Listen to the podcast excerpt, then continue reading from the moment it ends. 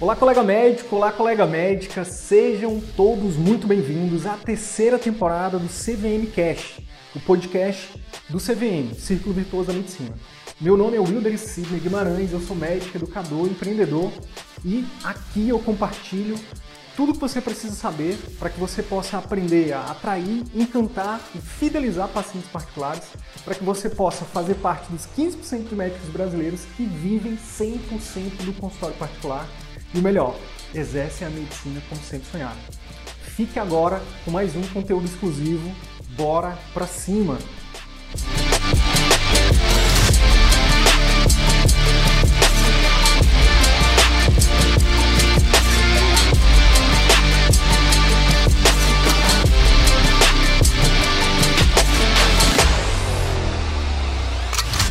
Planejamento. Falta, né? Vai iniciar o negócio, onde eu quero chegar, fazer um plano de negócio, estudar a viabilidade e, enfim, definir qual vai ser o seu foco, qual vai ser a sua estratégia para alcançar aquele negócio. Posso dar um exemplo prático disso, assim, do campo de batalha? Sim. Por exemplo, é, a gente tem um grupo de mentoria que eu acompanho mais de perto, né? Que são 20 médicos. E um dos exercícios que a gente fez agora no início do ano foi exatamente estabelecer uma meta SMART, né? Uma meta, SMART é um acrônimo para específica, mensurável, é, atingível, é, com relevância, é, com um tempo pré-estabelecido. Então, assim, e foi muito massa, Sim. porque a gente fez esse exercício, se não me engano, em fevereiro. Por exemplo, uma, uma, uma das metas era faturamento, por exemplo. E aí teve uma, uma, uma aluna, né, uma, uma colega que colocou lá, ah, quero chegar em dezembro de 2021 com um faturamento de 25 mil reais por mês. Isso foi o que ela definiu lá. É muito, é, é, essa parada da meta é muito poderosa, porque olha só, isso foi em fevereiro. A gente está em maio, em abril. Maio. Em abril, dois meses depois, né? Fevereiro, março, abril, ela já estava com faturamento. Ela bateu faturamento de 19 mil. E a gente está falando no meio da pandemia.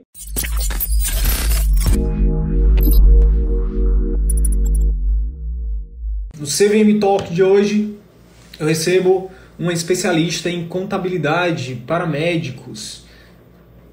Ela é, ela é contadora, consultora da Marca Contabilidade Consultiva, empresária, tem MBA em Contabilidade, Direito Tributário, especialista em Contabilidade para Médicos. Eu estou falando da Cristiana Rocha, nossa convidada de hoje, e a gente vai falar sobre alguns dos principais erros que médicos cometem ao abrir suas clínicas, seus consultórios particulares. Tudo bem? Boa noite. Tudo jóia, e você? Tudo bem, graças a Deus. Por aí, tudo certo? Que bom. Graças a Deus, tudo certo também.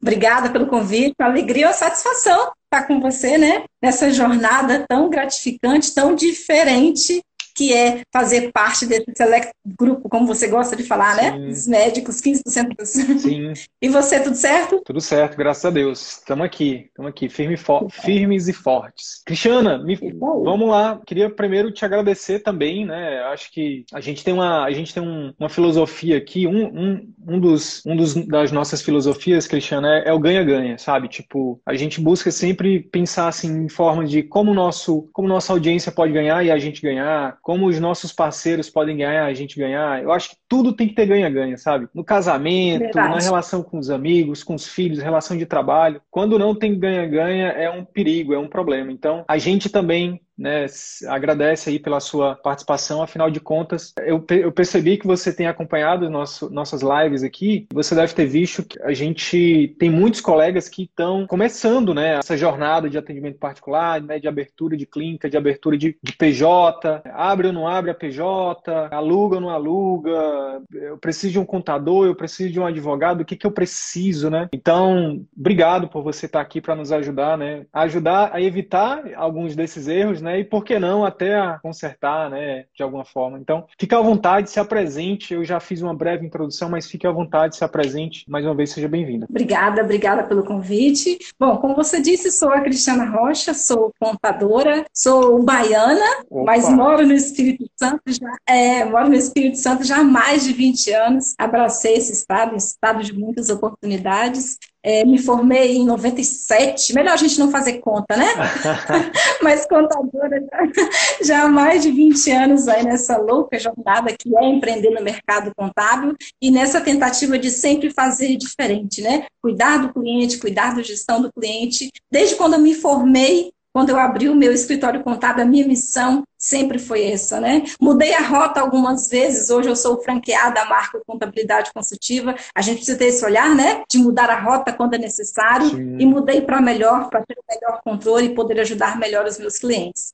Então, de forma bem resumida, eu sou casada, tenho uma filha, isso conta muito, né? Ser mãe, ser esposa, tenho família, então, então, então estão aqui é, no cantinho, né? Nesse home office louco que a gente tem vivido. Mas um pouquinho da minha história é isso. Tem muito mais coisa para falar, mas o nosso tempo é curto. Não, imagina. Não, acho que eu acho que cada vez mais é importante a gente olhar para a nossa história, né? A gente, a nossa história ela é muito valiosa. Eu diria mais, eu acho que nosso maior valor está na nossa história. Que massa. Verdade. Que massa. E eu tenho muito orgulho da minha, muito orgulho. Que massa. Iniciei catando verduras no supermercado e de lá para cá o, o chefe, né? O chefe né, na época meu primeiro chefe de contabilidade, né? Que era meu professor e contador desse supermercado foi quem me enxergou e a partir dali me deu a oportunidade eu fui galgando passo a passo até hoje chegar no patamar aí como ele e também ser empresário contábil. Que então massa. tenho muito orgulho mesmo de ter iniciado lá de baixo e crescendo aos poucos. Que massa, que massa. Então vamos continuar na tua história e me fala como é que entra essa, como é que entra o mercado médico na tua vida, né?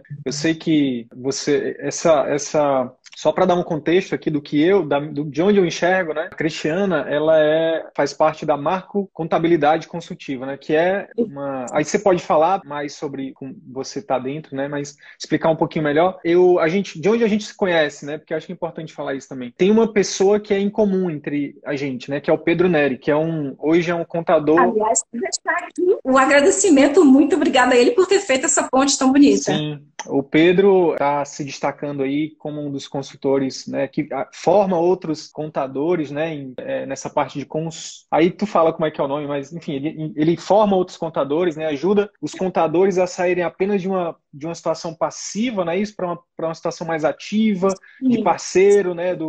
de não, é, de não ser apenas aquele que entrega as conformidades legais, as obrigações acessórias da empresa, mas ser aquele é o termo que ele usa, ele inclusive tem o canal, né, contabilidade consultiva ser esse contador mais próximo, esse que está ali lado a lado, entendendo as dores do cliente e ajudando a resolver. Inclusive, só por, por curiosidade, eu, eu, eu gostei muito, eu gostei muito do trabalho do Marco, porque do, do Pedro Neri, aliás, porque a gente faz parte de uma mesma mentoria, porque exatamente por isso, porque eu acho que o eu tive, eu sou, eu sou um médico que, que a gente vai falar de um monte de erro que eu também cometi. E depois que eu aprendi, eu aprendi que o contador e, e eu estimulo o meu contador, o nosso contador hoje a, ser mais proativo, né? Tipo, cara, eu falo para ele assim, cara, se tu me ajudar a dentro da lei a pagar menos imposto, cara, isso é um, isso tu vai ter uma, tu vai ter um, digamos assim, um poder de barganha comigo, por exemplo, para aumentar seus honorários, para ter um bônus e tudo mais. Então, é um o contador, na minha opinião, é um parceiro do médico que, que quer empreender, que tem, né, que é dono de negócio, né? Então, enfim, aí por isso que a gente tem essa ponte aí do Pedro Neri. E aí tem a Marco. Se quiser falar um pouquinho da Marco, já para a gente. É. E aí já fala da questão da é. especialidade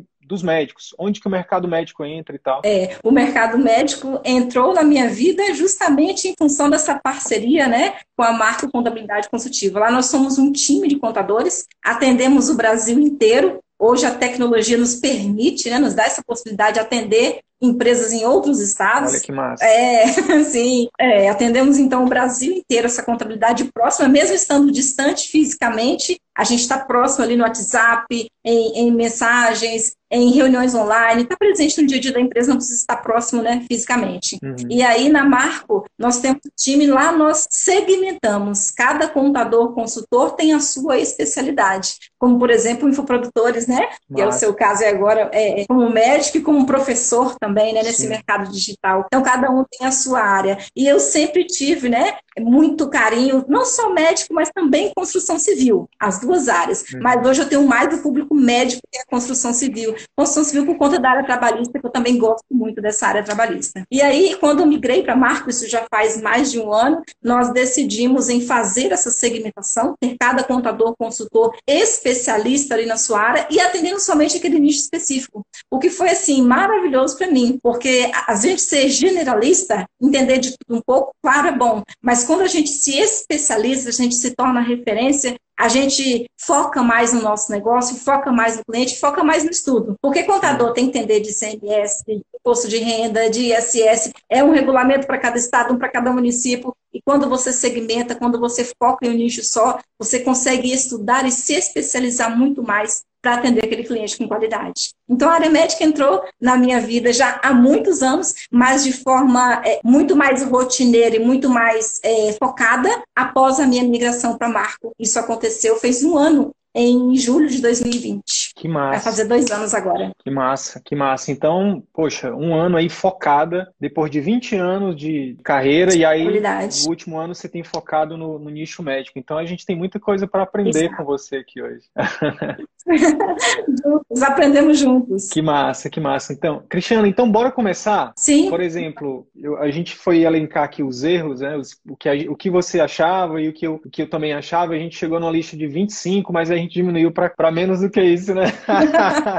mas é muito. O tempo não permite. Mas deixa eu, deixa, deixa eu é, expressar um pouco de empatia com os meus colegas aqui, porque o grande lance é o seguinte: ninguém ensina isso pra gente. Ninguém fala que isso é importante. Ninguém fala que, por exemplo, um erro contábil, um erro é, fiscal que a gente comete, a gente pode responder, sei lá, cinco anos, pelo menos, enfim, dependendo do órgão. Exato. Cinco anos, sim. Então, ninguém, a gente não aprende sobre isso, sobre essa parte da, da, da gestão, né? Dessa gestão mais mais, é, digamos assim, contábil e, e, fiscal e tributário. Então, não estou aqui, obviamente, para passar a mão na cabeça de ninguém, mas é, a verdade precisa ser dita. Né? Então, assim, a gente não tem culpa por não ter, digamos assim, por não ter aprendido, mas a partir do momento que, que, você, que os colegas que têm contato com a live como essa, com uma, com uma pessoa extremamente competente, né, e que tem, tem conhecimento do nicho, aí, aí a coisa muda. Beleza, eu não me ensinaram, mas o que, que eu preciso fazer a partir de agora para não cometer esses erros ou para consertar esses erros, enfim. Se tu pudesse me, desses que a gente elencou, para a gente começar nosso papo aqui, que, que, que, na sua prática aí nesses últimos 12 meses você viu que é mais frequente, assim, que é um erro básico, mas que parece que, enfim, que, que, que, é óbvio, mas não é óbvio assim, para os médicos. Verdade. eu, eu, li a pergunta mais ou menos, rapidamente aqui, como pagar menos impostos, Senhor Jesus?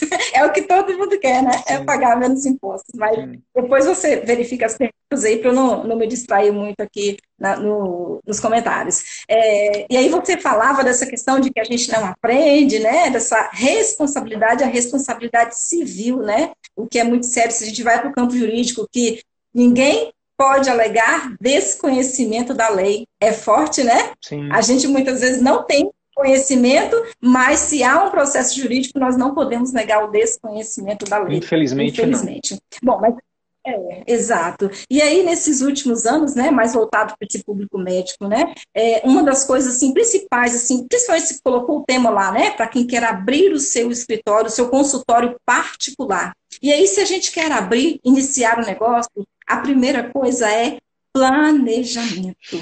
Infelizmente, eu vejo faltar muito. Onde eu quero chegar? Qual é o meu propósito com o meu negócio? É, é, claro que no meio do caminho, como nós já falamos, é possível mudar de rota, Sim. como você mudou, como eu mudei. Sim. Mas é preciso inicialmente traçar essa meta de onde eu quero chegar. É, e um dos pontos importantes é esse que você traz aí com muita força, que é essa questão do convênio, de atendimento particular, que faz uma diferença gritante. Mas o que eu quero atender, qual público eu quero atender, estudar o mercado. É, eu tenho um, um, casal de médicos, eles são aqui do estado e eles fazem planejamento para tudo. Um dos planejamentos deles era abrir uma filial em São Paulo. Sempre tiveram esse sonho, ela é psiquiatra, trabalha com neuromodulação, e ela, é, ela queria abrir essa clínica em São Paulo. E no meio da pandemia, ela realizou esse projeto de inaugurar essa clínica aí em São Paulo. Que massa. Então, assim, tudo é o planejamento. Quando você se planeja, quando você coloca foco, meta, onde você quer chegar, você vai e a equipe também vai junto. Quem está com você vai junto nesse mesmo sentido, né? Sim. É um casal que se programa até se eles tinham de Disney antes da pandemia. Então eles vinham se programando para isso. Sim. Então, planejamento falta, né? Vai iniciar o negócio, onde eu quero chegar, fazer um plano de negócio, estudar a viabilidade, e, enfim, definir qual vai ser o seu foco, qual vai ser a sua estratégia para alcançar aquele negócio. Posso dar um exemplo prático disso, assim, do campo de batalha? Sim. Por exemplo, é, a gente tem um grupo de mentoria que eu acompanho mais de perto, né? Que são 20 médicos. E um dos exercícios que a gente fez agora no início do ano foi exatamente estabelecer uma meta SMART, né? Uma meta, SMART é um acrônimo para específica, mensurável, é, atingível, é, com relevância é, com um tempo pré-estabelecido. Então, assim, e foi muito massa, Sim. porque a gente fez esse exercício, se não me engano, em fevereiro. Por exemplo, uma, uma, uma das metas era faturamento, por exemplo. E aí teve uma, uma, uma aluna, né, uma, uma colega que colocou lá, ah, quero chegar em dezembro de 2021 com um faturamento de 25 mil reais por mês. Isso foi o que ela definiu lá. É muito, é, é, essa parada da meta é muito poderosa, porque olha só, isso foi em fevereiro. A gente está em maio. Em abril, Maio. em abril, dois meses depois, né, fevereiro, março, abril, ela já estava com faturamento. Ela bateu faturamento de 19 mil. E a gente está falando no meio da pandemia. A gente está falando no momento que é a maior crise da, da, da, da sociedade moderna, né? Não, não tem, Sim, sem, sombra, sem sombra de dúvidas, né? Por quê? Por, por isso que você está trazendo. Por esse, uma das coisas, eu acredito nisso, né? Óbvio, ela tem um propósito, que é lindo, inclusive, né? É, mas ela agora ela tinha clareza, ela, gente, para eu chegar nesse faturamento, eu preciso atender tantas pessoas, eu preciso fazer tal estratégia de marketing, eu preciso estruturar meu, meu consultório, meus fluxos, né? E, inclusive meu, meu, meu, a minha gestão, né? Sim o poder da, de ter uma meta clara, isso é, é, poderoso. É poderoso. E, Sem dúvida. É, sim, pode concluir. Não, aí eu ia, ia para a próxima, mas se quiser, quiser comentar sobre isso. É, sim, exatamente. Tudo isso por manter o foco, né, Wildre? Exato. Quando você mantém o foco aquilo onde você quer chegar, sem dúvida você faz. Uma, uma, ferramenta que a gente costuma usar muito com os clientes que estão iniciando é o Canvas, Canvas de negócio, Sim. né? Criar toda a estratégia para saber onde você quer chegar. E é importante colocar isso no papel, escrever, para você ter ali, né? Fixado, né? Na sua frente, onde você quer chegar, para você não fugir desse propósito. Porque a gente pode se perder no meio do caminho, Sim. né? E mesmo quando a gente está, sei lá, no meio de uma tempestade como essa, se a gente tem um foco e se a gente tem as ferramentas, se a gente se prepara, né, Cristiana? Aí a, a gente não é, Sim. não é que a gente evita totalmente o risco, mas a gente aumenta a chance de dar certo, né? E diminui o risco de dar errado. Beleza. E, então, o primeiro, primeiro, o primeiro erro que você identifica é, é exatamente falta de meta. Massa. E eu, eu, eu tá, já. Eu, eu já eu me enquadro nisso aí também. Comecei, quando eu comecei lá atrás também, infelizmente também não tinha isso. Vamos lá, e qual que, qual, qual que seria o segundo erro? Qual que, qual que seria o. Infelizmente. Pode falar. Infelizmente, o brasileiro tem esse perfil, né, Wilder? Infelizmente, nós somos necessidade, a grande maioria. E isso é um grande erro. A gente não se prepara para empreender, né? Só fechando aí o gancho do, do planejamento. É, e aí, falando especificamente para a área médica e para quem está iniciando aí o seu negócio, é, uma outra coisa que a gente observa muito é essa dúvida. Logo no momento em que eu vou empreender, será que eu vou abrir o meu negócio como PJ? Vale a pena? Ou eu devo continuar ainda como uma pessoa física? É uma das grandes perguntas quando eu, uhum. eu chego em cliente, né? Quando ele trabalha, quando ele é CLT, ele fica numa dúvida imensa, abandona a estabilidade, a segurança da CLT para empreender. Então, é, é, saber até que ponto, né? Escrever mesmo, colocar na ponta do papel, sentar com o seu contador e fazer essa conta. Quanto que eu ganho hoje na pessoa física, quanto que eu pago de imposto de renda à pessoa física e quanto que eu vou pagar na pessoa jurídica. Fazer essa diferenciação, saber as oportunidades que ela vai ter numa PJ mas calcular ali todos os riscos, especialmente os custos de se ter uma PJ ou continuar com uma pessoa física. Então, a gente vê esse erro aí de não calcular. Eu tive no. Tem cerca de três meses, mais ou menos, uma, uma empreendedora que me procurou da área médica. E aí eu perguntei para ela, quanto que você fatura hoje? E o faturamento muito baixo. E assim, eu poderia falar, não, ótimo, a gente abre a sua empresa, eu vou te cobrar um valor X, ganhar mais um cliente, mas eu preciso olhar também o que é positivo para ele, o que é bom para a gestão dele. E eu fui muito franca para ela, não. O seu faturamento ainda é baixo para abrir uma PJ. Vai se projetando, vai se planejando. Quando você estiver no patamar X, a gente inicia essa jornada empreendedora. Então é importante ter essa clareza do momento certo. E mudar o meu mindset, o meu perfil para empreender. Porque não é somente atender pessoas, né? cuidar de pessoas, mas é cuidar de um negócio como um todo. Sim. Eu posso terceirizar minha gestão? Posso, mas eu sou aquele ali que vou cuidar de tudo, né? Aquele ditado antigo, o olho do dono que engorda o gado, Sim. mas é você que tem que estar ali próximo, é, cuidando de pessoas, não somente pessoas que você atende, mas pessoas que trabalham para você. Então, mudar também o seu perfil empreendedor é um ponto muito importante aí para você iniciar a sua jornada como consultório particular. Sabe o que, que não é claro? Ficou pensativo? Quer perguntar? É, não, assim, é, o, que eu, o, que, o que eu peguei desse, desse teu insight para complementar é o seguinte, é porque às vezes a gente fica fazendo cálculo em cima do mês, né? Tipo, peraí, é, no, em cima do mês em cima do momento. É, então, assim, peraí, quanto que eu quanto que eu tô ganhando agora? Ah, eu tô ganhando, sei lá, 3 mil. Um exemplo, tá? 3 mil. Sim. Tô começando agora, tô, tô tendo uma quantidade, vou começar, vou começar pequeno, 3 mil. É, não, então não vale a pena abrir uma PJ, por exemplo, né? Pode pensar.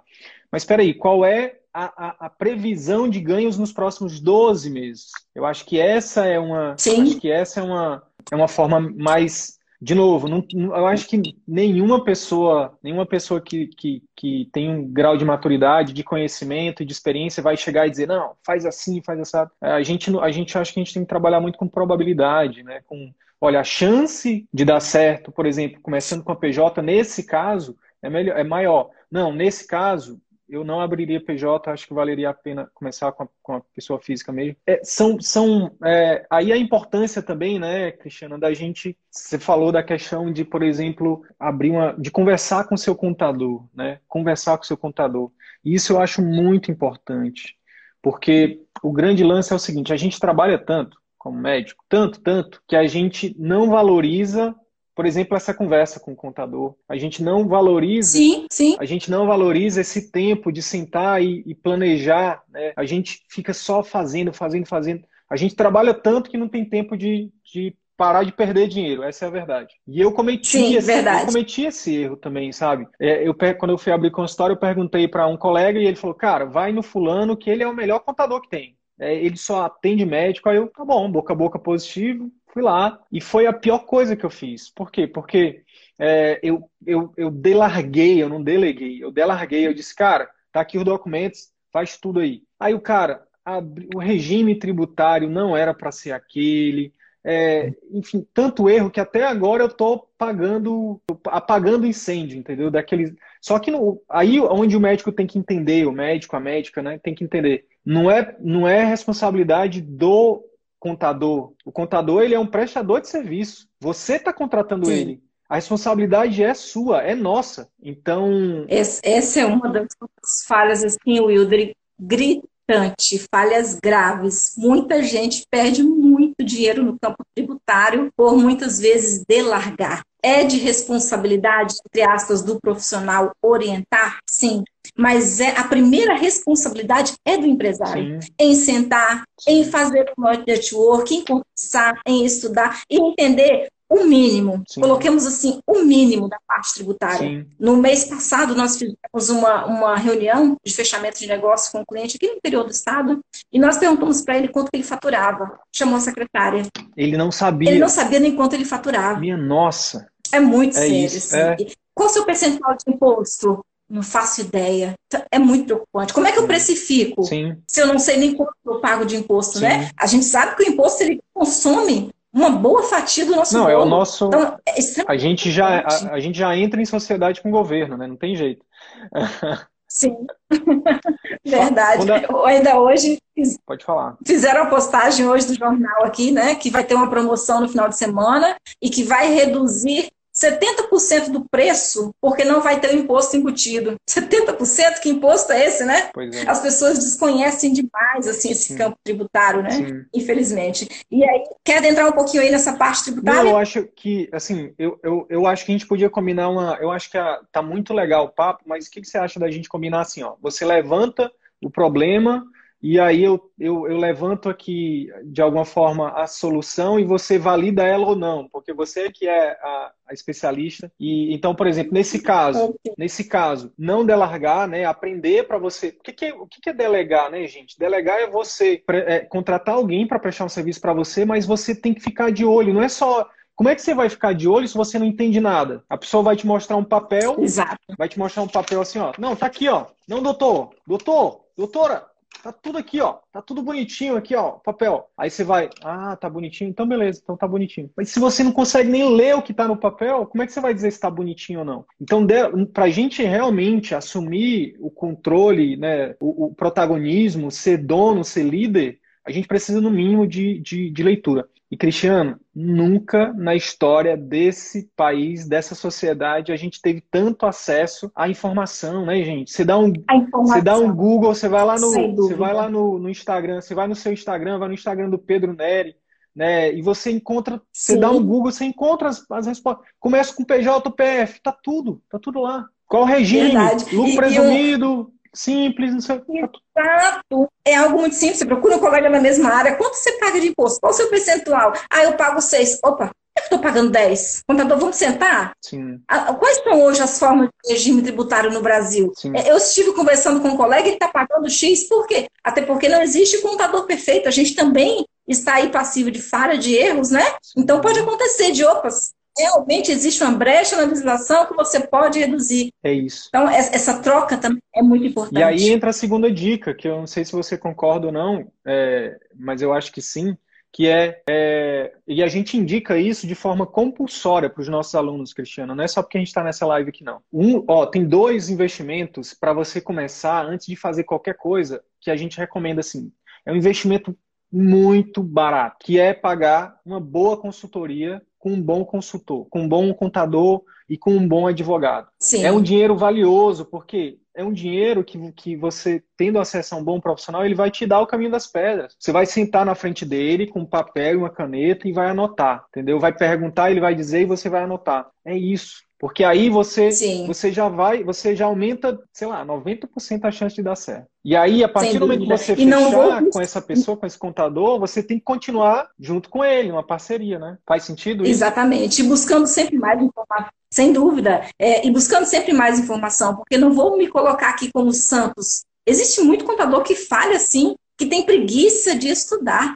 Tem muito contador que opta pelo Simples Nacional porque é mais fácil. Nem estuda lucro real porque não quer ter trabalho, não quer ter trabalho com lucro presumido, com equiparação de serviços que está lá. Ele não quer ter esse trabalho. Então, assim, é muito importante essa busca contínua de conhecimento. Esse primeiro ponto que você colocou, de fazer uma consultoria, fazer um planejamento, é fundamental e a partir daí a busca constante de conhecimento, até porque no Brasil as leis mudam muito o tempo inteiro. Então a gente tem que estar sempre antenado também, como contador e como empresário também. Sim. Ó, oh, tem uma pergunta que eu queria que você, se puder é, discorrer sobre ela, que é de uma, de uma aluna muito querida, a Aline Apple. É, tem o PJ, coloco tudo na PJ, porque quando pagam em dinheiro, coloco na PF e emito recibo para colocar no livro caixa. E acaba batendo lá coisas que pago pela PF são dedutíveis. Estou fazendo certo? Sim, é, é essa é uma briga constante dos médicos, né?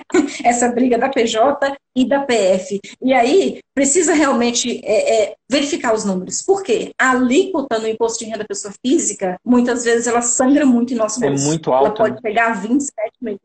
Exatamente, pode chegar a 27,5%. E aí entram as deduções, né? No seu livro caixa dela tem que observar quais são os números, mas observar é, quanto que ela paga na, na PJ, porque não sei qual o regime dela. Existe hoje no Brasil três regimes básicos, né? Simples nacional, o lucro presumido e o lucro real. Então, cada um deles tem a sua alíquota. Dentro do simples, simples é possível ter várias alíquotas, é o que chama de anexos, né? Existem vários anexos dentro do simples nacional.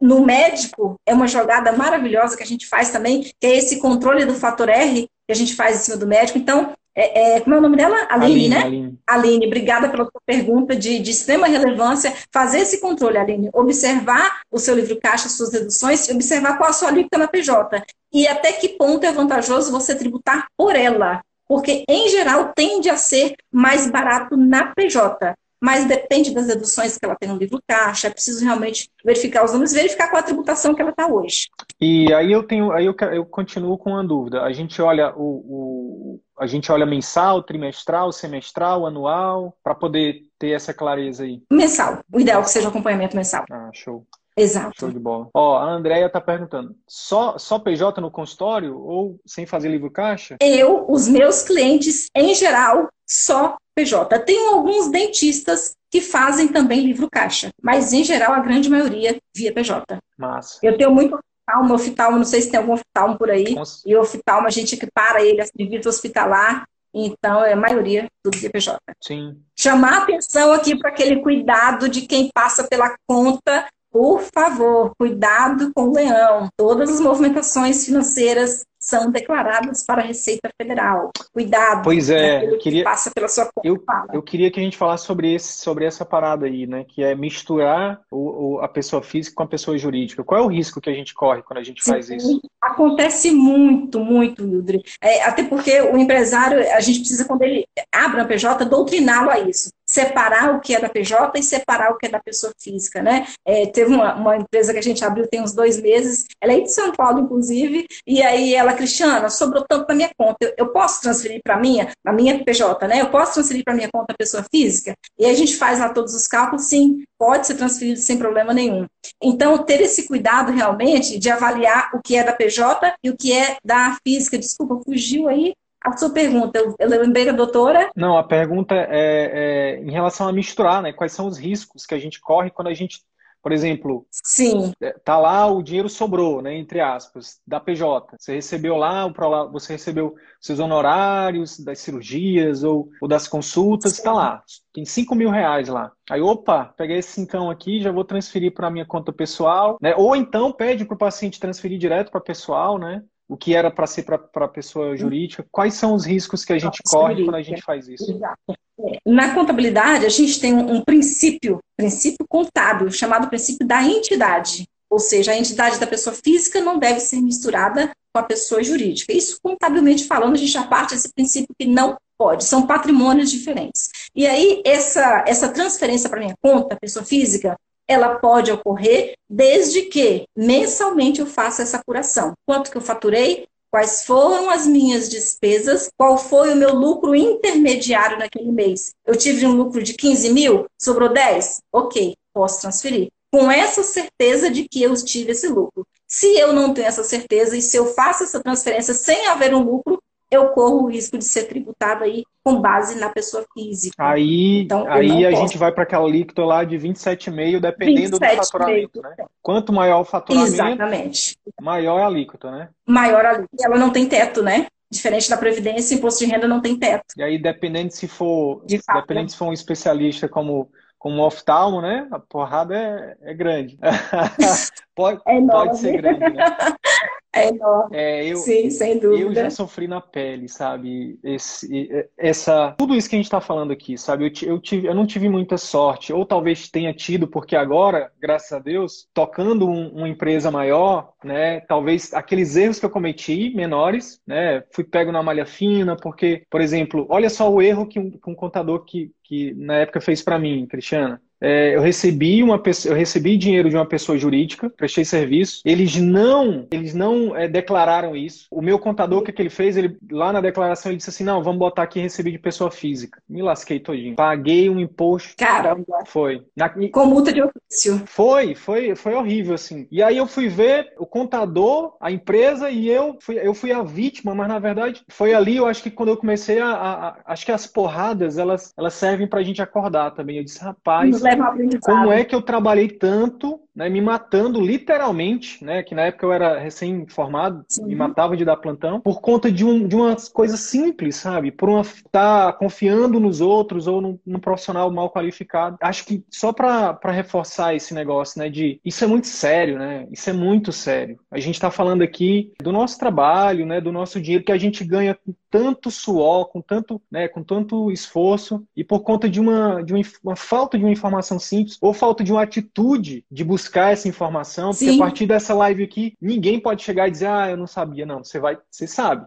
Acho que até o final dessa live aqui a gente vai repetir 50 vezes precisa ir atrás. Não adianta culpar o contador, não adianta culpar. Se eu tivesse a cabeça que eu tenho hoje, se eu tivesse a atitude, o entendimento que eu tenho hoje, o que, é que eu teria feito? Eu teria metido um processo na empresa. Teria botado lá o CNPJ dela, declarado que recebi dela e ia para a justiça. Então, mas, mas na época eu fui, fui bobinho. Fui bobinho. Quantos, quantos médicos estão sendo E quem pagou a conta foi você. Fui eu, fui eu. A área médica acontece muito, porque passa muita coisa pela conta pessoa física deles. Muito, muito. Até porque o sonho de todo contador é que todos façam emissão de nota fiscal. Isso é nosso sonho, é nosso ideal. Mas na prática a gente sabe que não acontece. Essa live não está sendo gravada, eu não falei isso.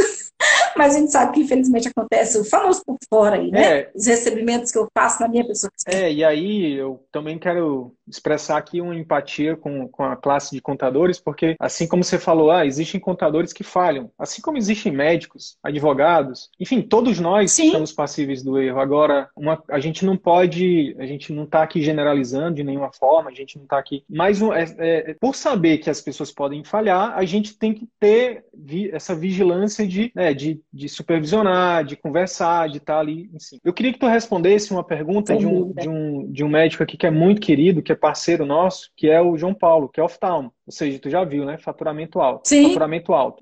Verdade. Ó, é existe diferença em receber na PF ou receber na PJ e passar logo para a PF no mesmo dia? Existe diferença? Nota pela PJ? Se a nota é pela PJ, tem que ser recebido pela conta PJ. São duas O que eu vou mandar para minha exatamente, o que eu vou mandar para minha conta pessoa física é aquilo que sobrar, é o meu lucro, a minha distribuição de lucro. Muitas vezes o empresário, o médico cai nesse erro, vai emitir a nota, a nota é toda minha, especialmente quando trabalham em parceria, dois, três médicos na única clínica, é a nota fiscal minha X, vai lá e transfere tudo. Mas aí na hora de apurar o lucro efetivo, pode ser que dê um prejuízo ou que não seja exatamente aquele lucro. Então é arriscado. Somente distribuir aquilo que vier do lucro contábil. Se falou, você falou da, dessa questão de hoje os sistemas são interligados, né? Então, por exemplo, Vamos. talvez há 20 anos atrás né? Isso, eu acho que deve, eu acho que por isso que muitas vezes a gente, a gente é, a gente é refém dos nossos hábitos, sejam bons ou sejam ruins. Então eu acho que foi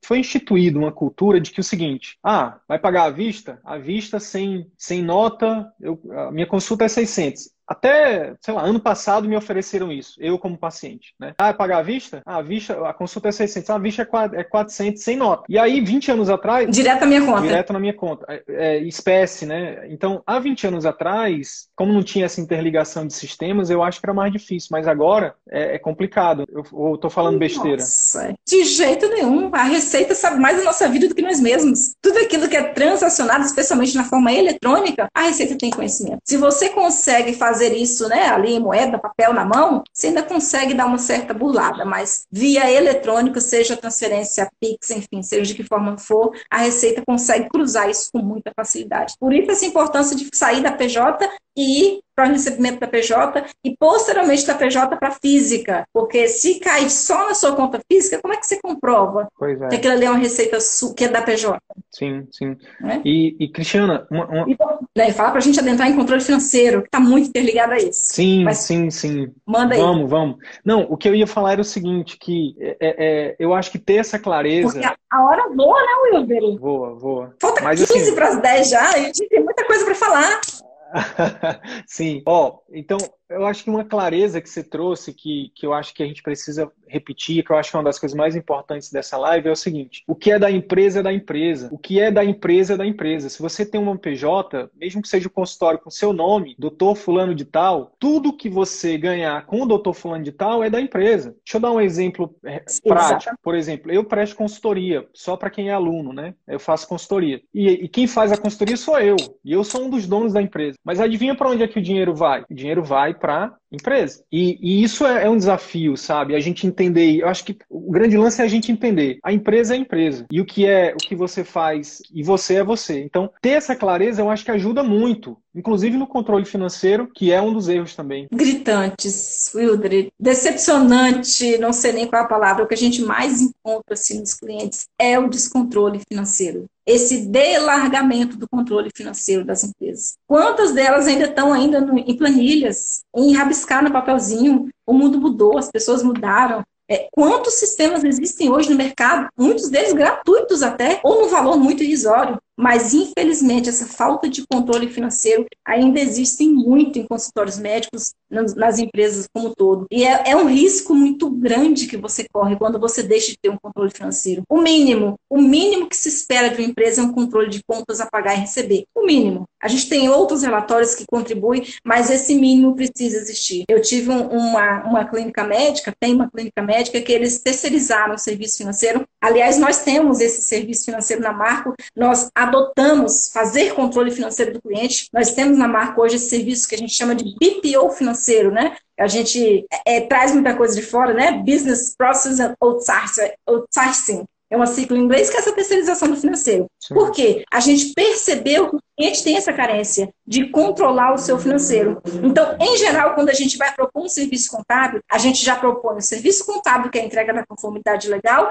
e propõe ali junto um BPO financeiro, um controle do financeiro para que o cliente consiga enxergar isso de forma semanal. Seu contas a pagar, seu contas a receber, o seu número. A gente engloba também para muitos clientes um chamado controladoria, que é mais voltado para gestão, para gerenciamento do negócio, mas enfim, é, onde é que eu estou querendo chegar? Que o contador, ele precisa também ser esse que impulsiona o seu cliente a ter esse controle financeiro. Porque muitas Sim. empresas morrem no Brasil também por falta de controle financeiro. Não venha dizer que são por decorrência dos impostos que é em decorrência dos impostos, porque não é somente imposto. Não. É essa falta de controle meu mensal de saber, de enxergar os meus números que faz a minha empresa morrer.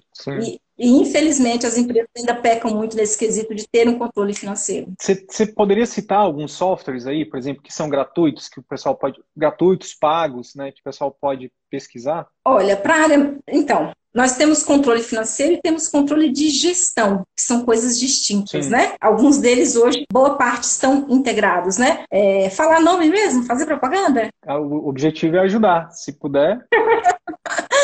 ok, então tem, tem, vários sistemas financeiros aí. Hoje na Marco nós utilizamos o OMI, que é um sistema assim, excelente, e aí como nós somos parceiros, isso também faz muita diferença quando o contador é parceiro de outras empresas. Como nós somos parceiros da OMI, nós conseguimos com custo muito mais reduzido. Aquilo que o cliente sozinho vai conseguir por cerca de 400 reais, nós, por sermos parceiros, conseguimos, por exemplo, 190. Uhum. Então, a gente traz essa economia do cliente. Mas tem outros, Conta Azul, sistema muito utilizado, com custo uhum. baixo.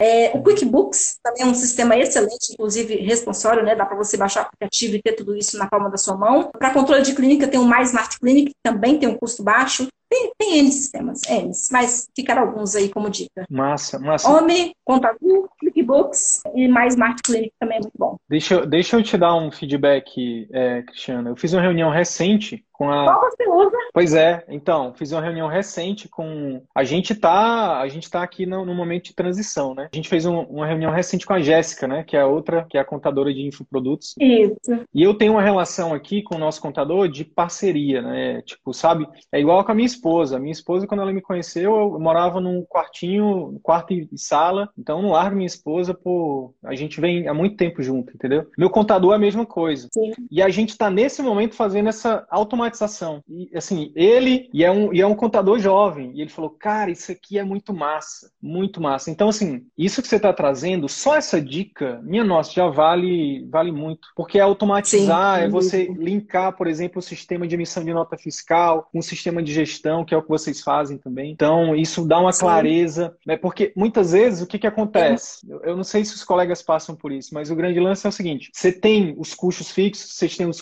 você tem, dependendo da especialidade, você tem os insumos, tem estoque, não sei o quê. E aí, muitas vezes, o dinheiro está na conta, o fluxo de caixa, né? né? E aí você acha que, ou na verdade o faturamento entra, né? E você acha que o dinheiro está na conta, aí você não deduz imposto, aí você acha que tem grana, aí faz um investimento ali que não poderia. E aí, por isso que você falou que, que gera esse, que pode gerar, né? Esse descontrole financeiro. O consultório e, não. E a importância de e a importância de sistematizar né, o livre. Aproveitando a tecnologia aí, nós tivemos um cliente que nós perguntamos para ele qual era a maior de, dor dele, o que, que ele gostaria de mudar. Aí ele levantou aquela folha assim com um relatório cheio de números. Isso aqui, ó. Eu não quero esse negócio na minha mão todo mês. Eu quero um negócio para eu poder ali, sistema, eu, tudo no papel, tudo em Excel, em planilha. Isso dificulta a análise. O Excel, por melhor que ele seja, dificulta a análise. Você não consegue fazer projeção muitas vezes com o Excel. Você tem que ser um pouco fera para trabalhar a fórmula ali. E o sistema te dá isso com agilidade, com praticidade por um custo relativamente baixo. Sim. Estão perguntando aqui, ó, como melhorar o controle financeiro de uma clínica? Sistematizando. Sistematizando. Sistematize. E eu, e eu acrescentaria o seguinte: primeiro você tem que pensar como dono. Lembrar que você é o dono. Você não é só o médico no seu consultório, você é o dono também. E é importante a gente colocar aqui também que a gente não quer que o médico esteja lá abarrotado de sistema na sua, na sua clínica, né? Para ele controlar, ah, eu vou ter um sistema financeiro, vou ter um sistema de gestão para eu, eu, controlar ali os meus pacientes, para eu controlar retorno, para eu controlar consultas, exames, enfim. Não, não é isso sistematizar, mas saber delegar, como nós falamos, e não delargar. Porque ele pode ficar na nossa, mas eu vou controlar, controlar o sistema financeiro, sistema de emissão de notas, sistema de faturamento, de controle, N sistemas. Eu, por exemplo, hoje eu trabalho com quatro tipos de sistemas. Para nós, contadores, isso é, é, é, fácil, mas para o médico, ele não quer muitas vezes isso, né? Hum. O médico quer cuidar do seu, seu negócio, que é, que é cuidar de pacientes, de pessoas, mas precisa também ter alguém por trás para dar esse suporte para ele, caso ele não tenha tempo. E isso é um ponto que a gente também precisa melhorar. O tempo para a gestão precisa. Os médicos mais lotado que a agenda esteja, precisa tirar ali uma hora, duas horas por dia para analisar o seu número, uma vez por mês que seja com o contador para analisar os números. Não dá para fugir disso. Pois é, o problema, o, o, imposto é muito, é muito alto por não parar para fazer esse planejamento, né? Porque é, se a gente não faz isso, a gente está navegando sem bússola, né? A gente está dirigindo Sim. à noite sem o farol, né? A gente não tem um guia, um GPS ali. Então, Sim. buscar, obviamente, né? Então, as dicas que você trouxe foram, primeiro, busca automatizar, né? Busca sistema de gestão. Se for, se for delegar isso, aí eu complementei. Mesmo que você delegue para alguém, por exemplo, como a Marco, que você tem ali uma parceria, você entender que, poxa, beleza, tem alguém fazendo para mim, mas eu preciso de um dashboard ali, eu preciso estar olhando, eu preciso tirar Exato. dúvidas. Por que, que isso aqui tá assim? Sim. Por que, que isso tá assado? Não sei o quê. Porque senão, o que, que acontece, né, Cristiana? A gente tá ali trabalhando que nem um condenado, e se a gente não estiver olhando para esses números, o dinheiro fica escorrendo pelo ralo, e é tempo de vida, é tempo de. É tempo. É, é tempo... E, e, vira, vira círculo vicioso círculo da vicioso, medicina. Círculo círculo vicioso. Deixa de ser virtuoso. Círculo vicioso. Então. Sem dúvida. Então. É, então como, hum, pode falar. Como o nosso tempo está curtíssimo, posso adentrar um pouquinho na questão tributária? Eu sei que é assunto de interesse de todo mundo. Pode, aí. pode, pode, pode. Só adentrar só um pouco na questão tributária, que todo mundo tem esse, esse interesse, né? É muito importante para a área médica. Na área médica, como eu te falei, ele pode se encaixar em, em vários tipos de tributação. Dentro do Simples Nacional, em geral, o médico ele é, é, é, enquadrado no anexo 5, grande maioria dos casos. E aí, nesse anexo 5, fica muito atento a essa parte de tributação que nós vamos falar agora, você que está aí, para você conferir os seus números depois, se você tem pago esses percentuais. Então, no anexo 5, que inicia com 15,5% e vai aumentando gradativamente de acordo com o faturamento. E aí tem uma jogada muito legal no Simples Nacional, porque o que, que o governo fala? Olha, se a sua folha de pagamento, estando incluso aí o Prolabore, for equivalente a 28% do seu faturamento, você pode se enquadrar no anexo 3. E aí a sua alíquota cai de 15,5% para 6%. É uma diferença aí de quase 10%.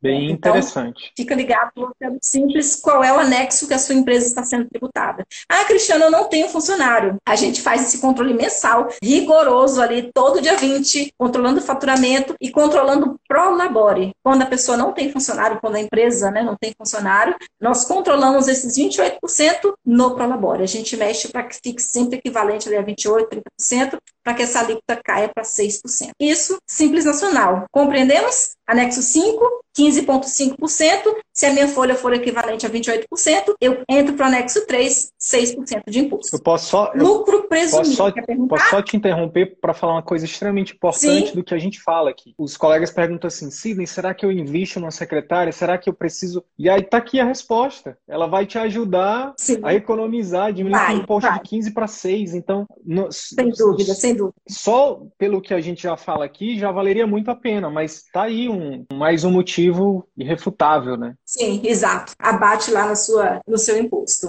Então, Simples Nacional é essa jogada. Lucro presumido. É, tem oftalmos aí, né? Acho que o doutor João Paulo é oftalmo, não é Sim. isso? E, e outros médicos. No lucro presumido, nós temos algo também muito benéfico para quem faz serviços, se equipara serviços hospitalares. Quem faz cirurgias, como é o caso do, dos, dos oftalmos, faz exames complementares para essas cirurgias. Então, assim, no lucro presumido, para quem não é equiparado a serviço hospitalar, por exemplo, quem só faz consultas, talvez era o seu caso, né? Você fazia somente. Qual é a sua especialidade? Medicina de família. Mas eu ganhava mais do que o João Paulo. Não, Sabe? brincadeira. tá certo.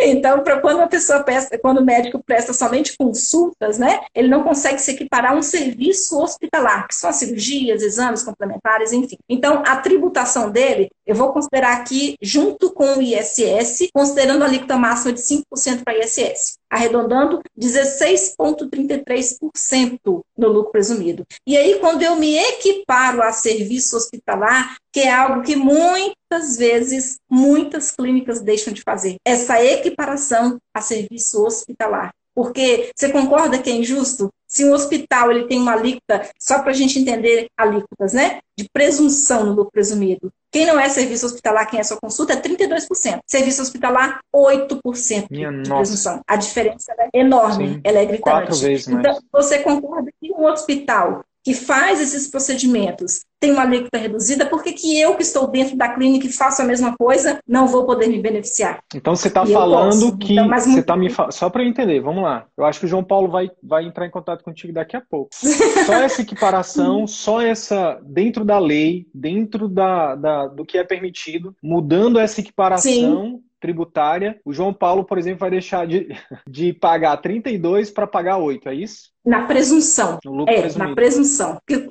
É, exatamente, essa presunção do lucro. Na, na prática, no, na conta final aí, dá uma redução em média de até 60% do imposto. Minha nossa. Minha é nossa. muito considerável. Muito.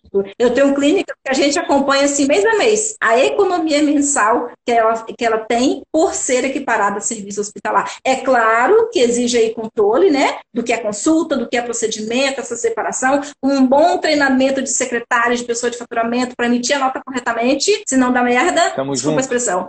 Tamo junto, tamo junto. É.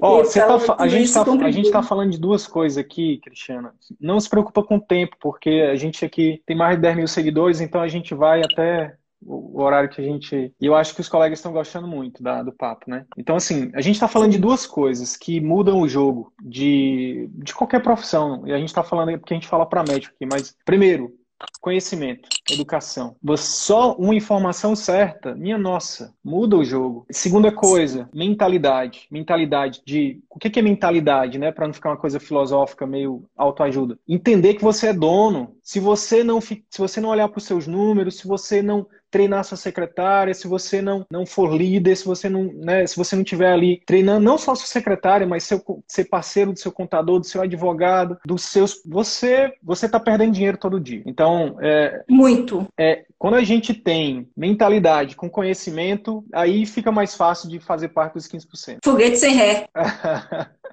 é isso. É isso. sem Aliás, te agradecer também porque você me deu um insight muito poderoso. Eu, por incrível que pareça, dos meus médicos, assim, eu não tinha parado, Hilderi, para fazer essa análise. Qual o percentual de atendimento de convênio de particular dos meus clientes? Eu já mandei mensagem para ele, já desde que a gente vem conversando, e eu percebi, assim, como é gritante a diferença. Teve um que me respondeu hoje, 15% de atendimento particular. E 85%. Muito pouco. Aí, aí tem uma segunda pergunta que você tem que fazer. Desses 15% particular, qual é o faturamento e dos, e dos de plano, qual que é o faturamento. E aí, e aí você vai ver que imediatamente eles vão te dizer: Meu Deus, Cristiano, como assim eu trabalho, eu, eu, deixo, eu destino 90% do meu tempo para atender e aqui eu trabalho 10% e tenho o faturamento. Para re, receber daqui 30, 45, quantos dias com glosa?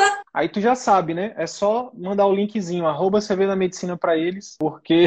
Sem dúvida, sem dúvida. Como fazer essa migração, sem dúvida.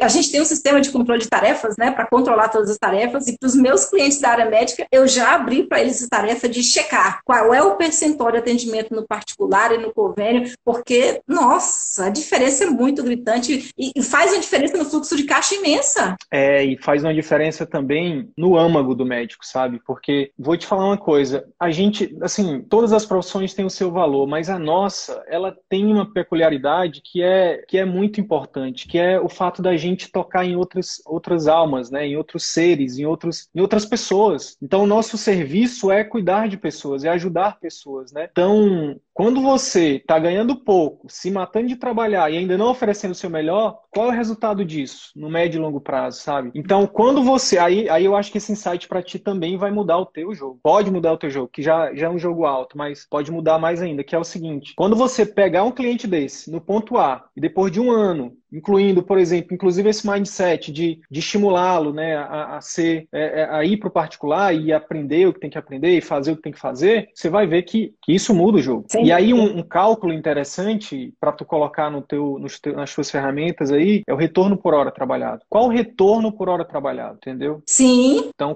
o valor é muito baixo. Baixíssimo baixíssimo. Uma, uma colega pediatra me falou isso essa semana. Ela disse, Sidney, foi um tapa na cara. Porque assim, eu fiz, fiz faculdade, fiz residência, fiz isso, fiz aquilo para receber só isso. E aí, no seu caso, tem que colocar o imposto. No seu caso, você ensina Sim. ele a calcular o que é realmente o lucro é, líquido. Uma coisa é o faturamento, outra coisa é o lucro líquido, né? Isso, isso vai, isso eu acho que é importante, né? Pra, porque quando você ajudar essas pessoas, aí você vai jogar no nosso. Aí a gente vai estar jogando no mesmo time time, né? No time de não só de aumentar faturamento, mas no time de resgatar né, essas pessoas que estão sofrendo, médicos que estão sofrendo por não poderem fazer aquilo, aquilo que eles se proporam a fazer. Então, a gente tem muita, tem muita sinergia no nosso trabalho. Sem dúvida. Eu... E como tem, importância de ter um contador, consultor do seu lado faz uma diferença imensa. Não estou puxando a sardinha para mim, não. Não, mas eu acho que você, ó, você trouxe uma, uma outra filosofia aqui que, é, que faz parte do CVM, que é gera valor para as pessoas. Por isso que eu te, por isso que eu te falei, pode falar o software, pode falar o que vocês fazem, porque eu também quero que os meus alunos, que a minha audiência tenha resultado, entendeu? Sim. Se é com a sua empresa, se é com a empresa de fulano, de ciclano, não importa. Eu quero que eles tenham resultado, porque o meu cliente tem resultado. É, é, por isso que a gente tem,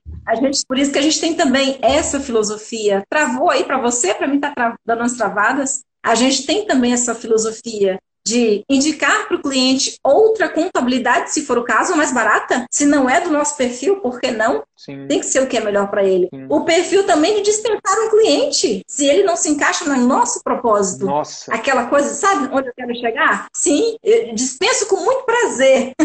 Me desculpa, mas você não faz parte do perfil que eu quero para minha carteira. Sim. Cliente desorganizado, cliente que não tem tempo. Precisa, né? É uma troca, é o ganha-ganha. Não dá para eu sozinha ficar do lado de cá tentando fazer a gestão acontecer se o empresário não quer. Então, a gente tem essa política também. Se não dá, dispensa, parte para outra, porque não faz parte nosso perfil. É isso. Cristiana, tem aqui uma enxurrada de pessoas querendo saber como é que, é, que entram em contato contigo. Instagram, arroba cristianarocha.contadora segue lá, tem sempre muita coisa boa, muita notícia. Às vezes o tempo não permite tantas publicações, como o Wilder, né, que tem uma enxurrada aí, mas ele é um mercado digital diferente, precisa realmente gerar, gerar conteúdo, mas sempre dentro do possível estou lá colocando conteúdos para área contábil, para área médica, enfim. Agora a gente está nessa loucura de imposto de renda aí, é, mas me segue lá, que tem muita coisa boa. Se ficou alguma pergunta, eu, eu lembro que teve alguém que perguntou aí sobre abrir uma sociedade de uma única pessoa. Iré, Irélio Limitada, é tipo isso. Eu vi essa pergunta, então se ficaram mais perguntas aí, gente, manda para mim no direct que eu posso responder também depois, sem problema, porque eu não fiquei olhando os comentários para ver se tinha alguma pergunta aí que tenha passado. Mas pode responder ela então rapidamente? Claro. Não sei se ela está online ainda. Não, mas vai ficar, então, vai respondendo ficar gravada, pode, pode ficar à vontade. Ótimo. Porque até então é, não era permitido, né?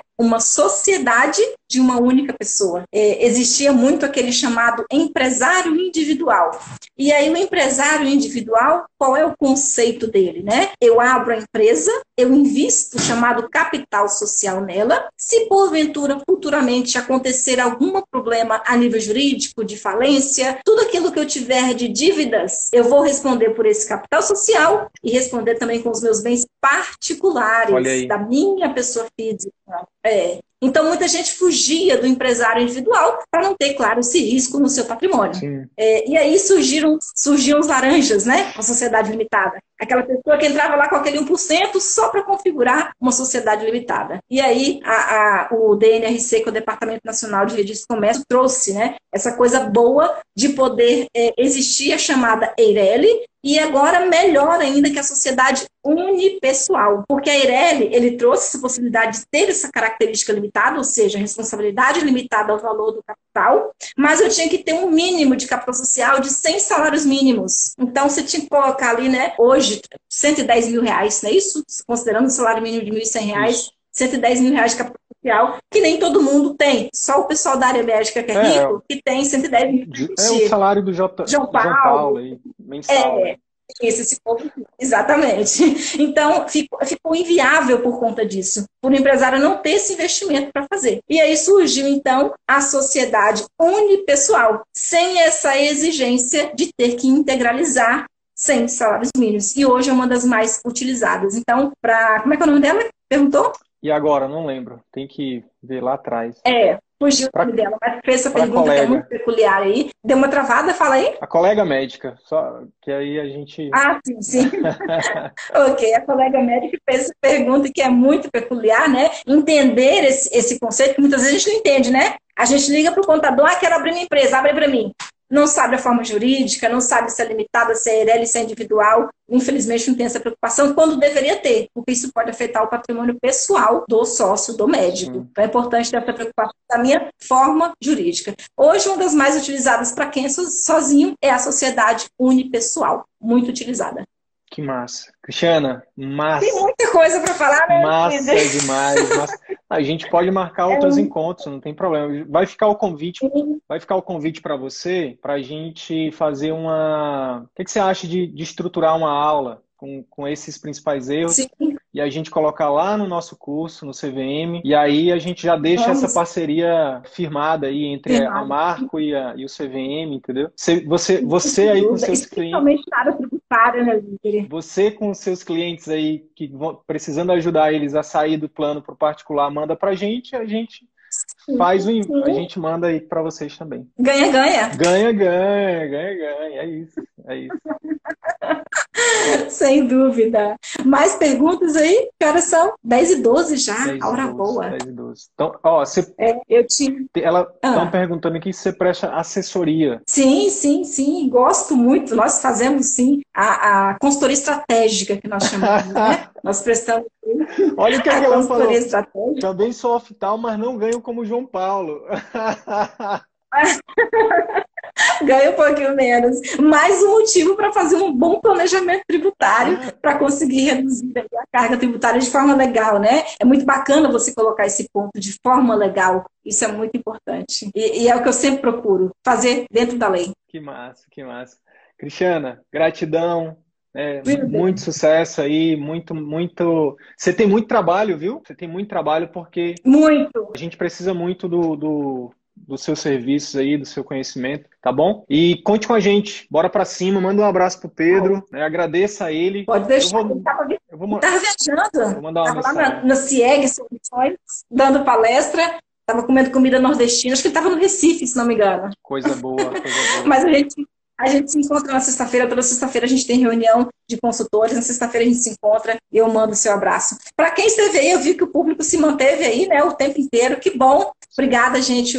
Precisamos à disposição para ajudar, é a nossa missão ajudar, independente do ganha-ganha, é claro que o ganha-ganha tem que ter, né, mas independente disso, o primeiro ponto é ajudar as pessoas, é o que a gente mais busca, né? Ajudar o empresário a melhorar a sua gestão e, claro, pagar menos impostos também, por que não, né? Dentro da lei, se for possível, por que não? Mas o nosso foco é gestão, melhorar a gestão do cliente, especialmente gestão financeira e gestão do negócio como um todo. Valeu. Segue lá, arroba cristianarocha.contadora. Obrigada, Wilder. Imagina, eu que agradeço. Vou te marcar aqui na, na gravação da live todos os colegas que quiserem só ir lá, vai, vai ser sucesso. Obrigado, até a próxima, tá tamo junto. Fica aí o convite para a aula estruturada, beleza?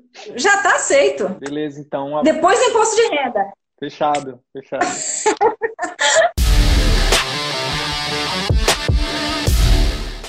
E aí, colega médico, se esse conteúdo te ajudou, eu quero te fazer três pedidos simples e rápidos. Primeiro pedido, deixa uma avaliação aqui nesse podcast. Deixa sua opinião nos dizendo como que esse, esse, episódio ou outros episódios que você já ouviu estão te ajudando a viver 100% do consultório. Segundo pedido, compartilhe esse episódio com algum colega médico que também deseja viver 100% do consultório particular e exercer a medicina como sempre sonhou. Terceiro pedido, segue a gente no YouTube e também no Instagram. Basta digitar Círculo Virtuoso da Medicina no YouTube ou arroba CV da Medicina no Instagram. Te vejo no próximo episódio. Bora pra cima!